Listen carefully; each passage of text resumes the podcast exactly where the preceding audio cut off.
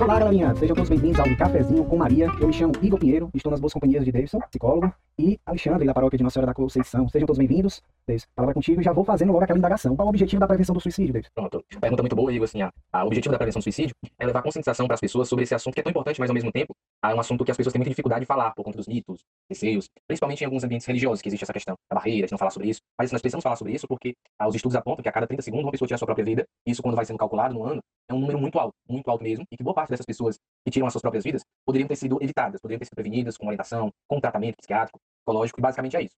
Como se dá a caminhada das ações de conscientização sobre a importância desse tema hoje, vivenciando nesse setembro amarelo? Como é que foi vivenciado? Como está sendo vivenciado? Como vai ser vivenciado? Diz aí alguma coisa. Pronto, como é que está essa caminhada, essas ações? Elas se dão de várias formas. Por exemplo, através de palestras, escolas, empresas, igrejas, através de algumas ações sociais, como alguns psicólogos eles têm feito ali na Praça do Ferreira, acolhendo outras pessoas, através mesmo da própria divulgação desse assunto, já que quanto mais as pessoas souberem sobre esse assunto, a mais ferramentas elas têm para lidar melhor com esse tema. Questão dos próprios estigmas relacionados aos transtornos mentais, ansiedade, depressão. Nós sabemos ainda que existe muito preconceito quanto a isso, existe muita discriminação, até mesmo muito receio quanto a isso. Por exemplo, o depressivo ainda é visto como alguém que tem falta de fé, ansioso como alguém que não tem o que fazer, que tem a mente muito feia, e não é visto que essas pessoas, muitas vezes, elas têm transtornos mentais. Transtornos mentais que interferem na sua vida, nos seus relacionamentos, ah, no seu trabalho, ah, na sua caminhada. E assim, são várias as conscientizações e que nós precisamos deixar bem claro, o que é, que é interessante, é que essa conscientização sobre a prevenção do suicídio não aconteça só no Setembro Amarelo. Porque, infelizmente, no Setembro Amarelo, nós temos muitas ações voltadas para isso, palestras, a, a mini cursos, informações, panfletos e tudo. E depois que passa o setembro, não se tem mais tantas pessoas falando sobre esse assunto, como se as pessoas tirassem a vida apenas no setembro. Não é, nós precisamos continuar palestras ah, de movimentos, de ações, inclusive eu tenho presenciado muito, que ministro palestra, igrejas, escolas, ou seja, essas várias instituições importantes, elas engajadas nesse, uh, nesse propósito de prevenção do suicídio. Até o grande estudioso dessa área, ele falou que o suicídio é um problema de todos, por isso que todos devem se engajar. Igrejas, empresas, uh, comunidades religiosas, terapêuticas, todos nós devemos se engajar nessa luta, porque uh, é uma luta que precisa de todo mundo. Dá um exemplo, talvez você na sua paróquia, conversando com algum jovem, com alguém, tenha ajudado alguém que estava até pensando em tirar a própria vida, porque pensava que talvez não existisse mais esperança, e aí você foi lá, conversou com ele, trouxe uma reflexão, trouxe um abraço, falou que ia rezar por ele, tudo, tudo isso tem um impacto muito grande, até mesmo a gente pensando mais assim, a própria espiritualidade, ela é vista pelos estudiosos como um fator de proteção contra o suicídio. Ou seja, geralmente pessoas que têm uma religiosidade são pessoas que cometem menos suicídio, porque a ideia da espiritualidade envolve muita coisa. Uma ideia de pertencimento, eu faço parte de uma igreja. Há uma ideia de pertencimento de comunidade, eu faço parte de uma comunidade. Há uma ideia que as pessoas estão me ajudando, estão caminhando comigo, tem alguém para me orientar. Ou seja, é uma ideia que amplia os horizontes, produz muita ideia de esperança, coisa que as religiões trabalham muito, a ideia de propósito, sentido, mesmo no sofrimento, nas adversidades, mas as religiões elas trabalham com a ideia de propósito que tudo acontece para o nosso bem, para o nosso crescimento. E essas ações elas precisam continuar. Eu acredito que o grande ponto não é nem só falar de prevenção do suicídio no setembro amarelo, mas a gente pensar em levar essas ações adiante, continuando com palestras, com ações, com podcasts como esses que falam sobre esse assunto. E assim nós precisamos levar isso adiante. Muito bom, muito bom. É como realmente o, o próprio Setembro Amarelo, ele nos mostra nitidamente que, que é, agir salva, salva vidas, realmente, né? E pela fé, pela esperança que você falou, a questão da, da própria espiritualidade, e auxilia muito esse, esse, esse processo, né? E eu pude ver realmente cerca de, pelo, pelos índices aqui no próprio site da, do Setembro Amarelo, fala que cerca de 96,8 casos de suicídios estão relacionados a transtornos mentais. Realmente é, um, é algo muito alarmante, né? Porque é um índice muito alto. E como você falou, tem que ter esse processo de, de trabalhar, de não somente no, no, no em setembro, mas ser algo contínuo e periódico, ser é, dentro da escola, dentro da família, dentro do, da, sua, da sua crença, dentro do grupo que você faz parte, do grupo de oração, entre outros que a gente pode aí viver e rememorar aí em relação a, a essa campanha, né? É, Alexandre, você tem alguma, alguma pergunta, algo para brilhantar aí no nosso cafezinho com Maria? Rapaz, até gostaria, viu? É, olá, David, olá, Igor, é, eu sou o Alexandre, da Nossa da Conceição, e eu acho muito interessante o que o David estava falando, né, sobre é, os diferentes meios sociais que podem acontecer ali a depressão, a ansiedade das pessoas. A gente sabe que a gente vive numa sociedade desigual, onde nem todo mundo tem a a apresentar um psicólogo a um tratamento que possa prevenir, mas também é remediar ali alguma ansiedade da pessoa que ela passa. Como que nas empresas é, existe acompanhamento psicológico ou não, muitas vezes as igrejas elas acabam sendo ali, é, um refúgio para essas pessoas, né, onde elas vão lá em busca da sua espiritualidade, do seu encontro com Deus. E eu quero saber como que a, igreja pode é, ser ativa né, nesse agir né, da pessoa que precisa. Né, existe, ah, a igreja não vai contratar um psicólogo, mas como que ela vai fazer? Que estratégias ela pode usar para retribuir, retribuir ali ao final é aquilo que ele procura? Pronto, ótima pergunta. E aí, como o Igor falou, também estou aqui com meu cafezinhozinho, meu pedaço de bolo. E assim, muito bacana a sua pergunta, Alexandre. Pegando primeiro pela primeira pergunta, algumas empresas, de fato, elas não trabalham com esse uh, um psicólogo como auxiliar. Outras empresas trabalham, mas eles têm um psicólogo que é o psicólogo organizacional e está mais relacionado à própria organização da empresa, mas quando vê que é essa necessidade, eles encaminham. Como a igreja evangélica, a, a igreja como toda, evangélica, católica, as igrejas no sentido mais geral, eu tenho percebido, desde 2019, eu ministro palestras em algumas igrejas, empresas, e tenho percebido que existe essa maior abertura. Um ponto interessante a gente falar é o que, de fato, nem todo mundo tem condição de pagar um psicólogo caro. Só que o que, acontece? Existem outros recursos importantes, como as clínicas escolas, onde a escola onde eu me formei, onde a sessão é 13 reais, e quando a pessoa era encaminhada pelo curso de saúde, ela não pagava nada. Os também, que tem todo um, ah, um ah, de certa forma, assistência bem mais, ah, mais abrangente. Mas, assim, muito boa a sua pergunta, porque eu entendo que, ainda que a igreja ela não seja uma psicoterapia, mas eu percebo a igreja como uma comunidade terapêutica, uma comunidade que pode produzir cura. Pegar um exemplo. Há muitas igrejas católicas, evangélicas, há, tem muitas pessoas com necessidades, e muitas vezes é o padre, é o pastor, é outro líder religioso que vai escutar, vai acolher e vai muitas vezes a transmitir palavras de esperança. Vai dar tudo certo, nós vamos dar essa assistência. Como é que as igrejas poderiam trabalhar? E algumas igrejas já têm esse propósito. Como é que elas poderiam trabalhar? Ah, criando, por exemplo, rodas de conversa, que é algo bem mais, menos formal do que uma palestra, levando ah, um psicólogo ou um psiquiatra para conversar de forma aberta. E é, bem, é mais interessante quando ah, essas igrejas levem alguém que elas conheçam, que conheça também a, o contexto da religiosidade da pessoa, aquele contexto, porque senão acaba gerando esse mau contato. Não é que, ah, então vai ter um psicólogo católico, um psicólogo cristão, não é nesse sentido. Mas vai ter um psicólogo que, de certa forma, ele conhece mais aquele contexto, dá uma experiência própria. E eu acabo, devido às muitas palestras, eu acabo conhecendo bem o contexto das igrejas evangélicas. E quando eu vou dar uma palestra nelas, eu já sei os pontos fracos, pontos que tem mais. Mas o que é, interessante? É trabalhar em comunidade, é trabalhar em união. Eu, como psicólogo, tenho que salvar todo mundo. Agora eu vou dar um exemplo. Aí eu vou supor que depois eu vá administrar uma palestra na paróquia do Igor. E aí, no diálogo com o padre, ah, com a pessoa responsável por lá, e aí o próprio ah, padre, que tem uma palavra no contexto de igreja, mais importante do que o meu, ele pode trabalhar que sentido? De fato, gente. Se você estiver precisando de uma ajuda psicológica, procure um profissional. Eu, e principalmente vocês, sabem muito bem que a palavra de um líder religioso ele tem um peso maior do que um psicólogo. Eu posso tentar um milhão de vezes, ó, vamos tratar e tudo, as pessoas criarem aquela resistência. Mas quando, por exemplo, um líder religioso fala, vou dar um exemplo, talvez todos conheçam, quando o padre Fábio de Mello fala que tem ataque de pânico, tem os crises de ansiedade, que ele procurou uma ajuda, além da religiosidade, isso cria uma abertura e uma maior identificação para as pessoas. Então, logo as pessoas vão ver se o padre Fábio de Mello procurou uma ajuda uh, psicoterapêutica e tudo tal, mesmo sendo um homem religioso, um homem devotado e tudo, eu também comigo não é diferente, eu posso procurar essa ajuda. E eu percebo que nós devemos trabalhar em conjunto nessa unidade. Palestras, conversas, de diálogos, como você colocou muito bem. É claro que nem todo mundo vai ter condição, mas às vezes, uma missa, um culto ou numa celebração religiosa, aquelas palavras que vai ser ministradas vai ser terapêutica para aquela vida.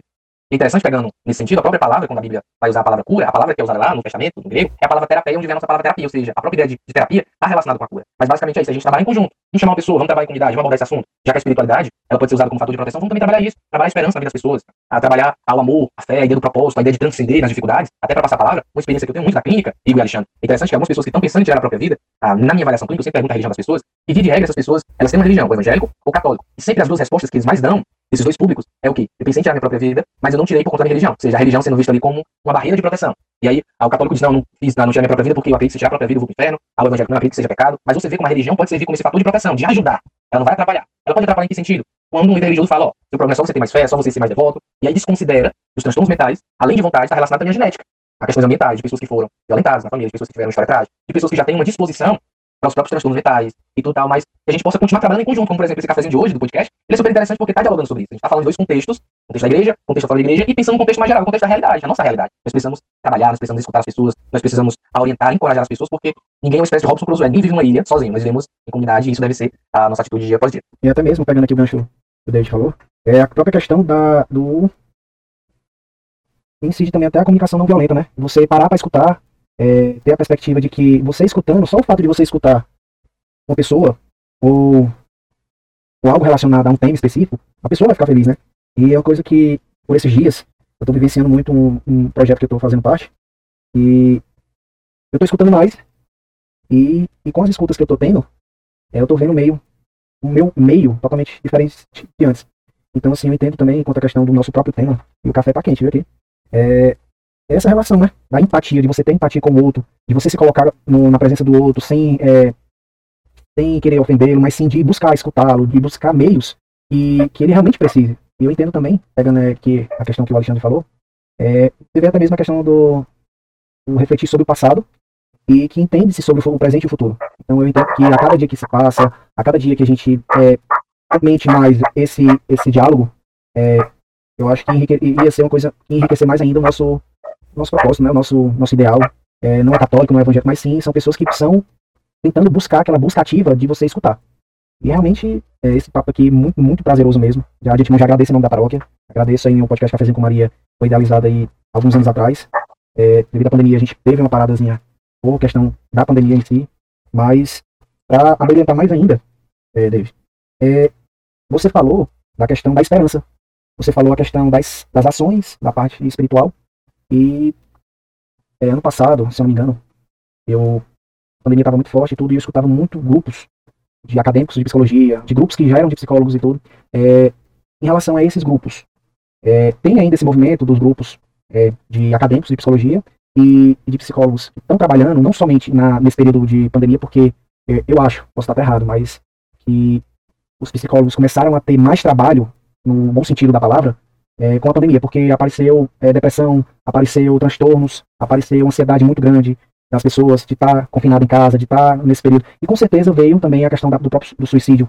E em relação a isso, é, como é que você pode me passar aqui pra gente, no nosso Cafézinho com Maria, é, esse, esses trabalhos que estão sendo desenvolvidos nesses grupos, se você conhecer alguns, se puder citar, não, sem nenhum problema, mas eu queria ver um pouquinho de ti, a tua experiência como profissional, é, no sentido desse trabalho, da esperança, da, da parte espiritual, e, e essa correlação né, com os grupos voluntários, é, de você se colocar no lugar do outro.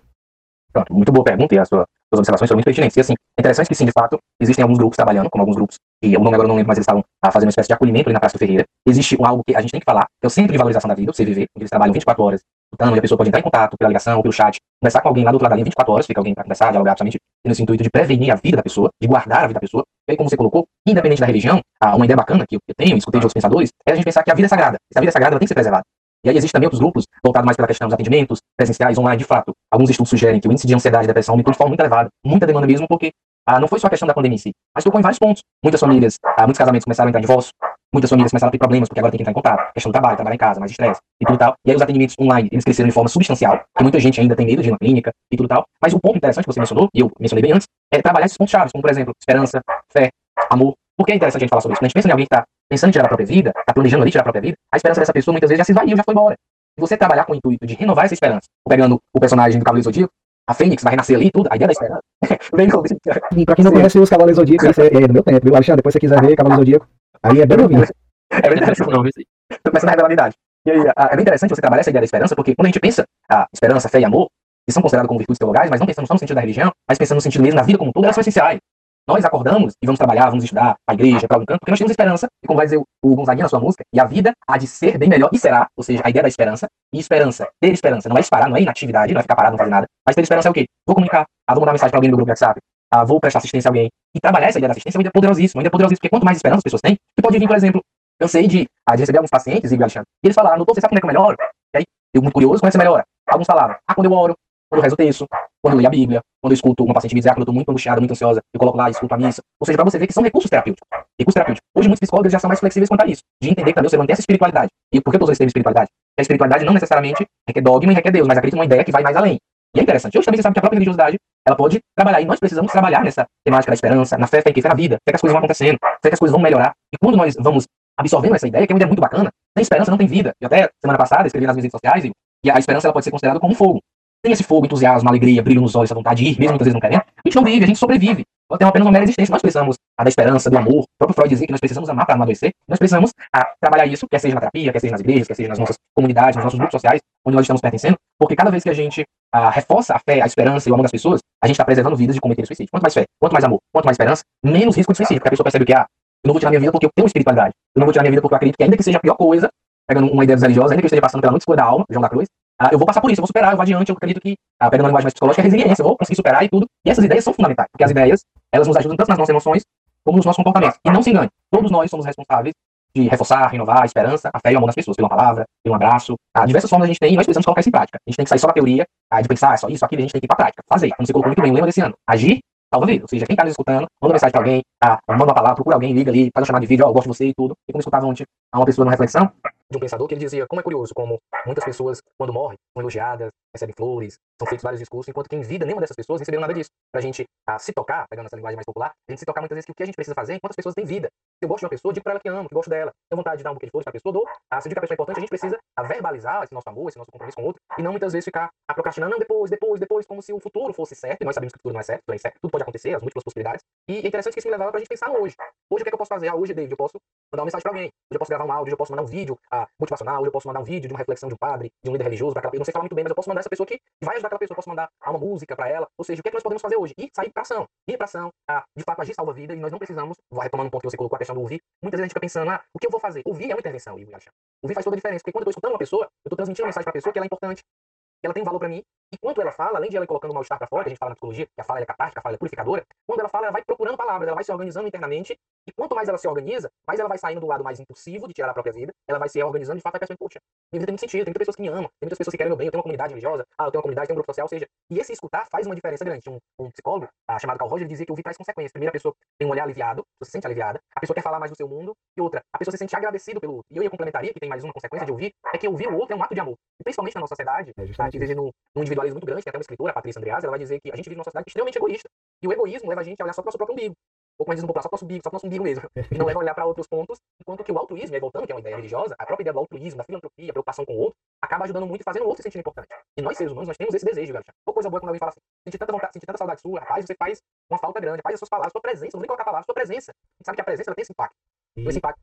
E justamente o que você está falando aí, com toda esse, esse- essa bagagem, esse essa, as suas palavras no momento reflexivo aí, ele resume-se em uma única coisa, que é justamente isso. Você se colocar no lugar do outro.